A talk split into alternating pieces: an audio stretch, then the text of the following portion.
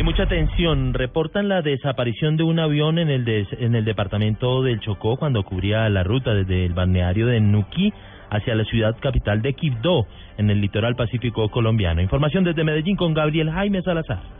Desde el aeropuerto José María Córdoba de Río Negro Oriente cercano de Antioquia se confirmó la desaparición de un avión que cubría la ruta Nuquiquipdó capital del departamento del Chocó. La aeronave de matrícula HK 4677G con capacidad de ocho pasajeros y a bordo de la cual viajaban tres personas, el capitán de la nave de nombre Carlos Mario, una mujer y una niña, se comunicó por última vez con la torre de control de la ciudad de Quibdó hacia las 12 y 50 de este sábado. En este momento el avión pasaba por una zona cercana a la serranía de Avive, según confirmó un portavoz oficial de la sala de radar del aeropuerto José María Córdoba de Río Negro. De momento se desconoce la suerte de la aeronave, así como de sus ocupantes. Sobre lo ocurrido al avión y sus ocupantes, las autoridades aeronáuticas de Antioquia no tienen todavía alguna hipótesis. En Medellín, Gabriel Jaime Salazar, Blue Radio.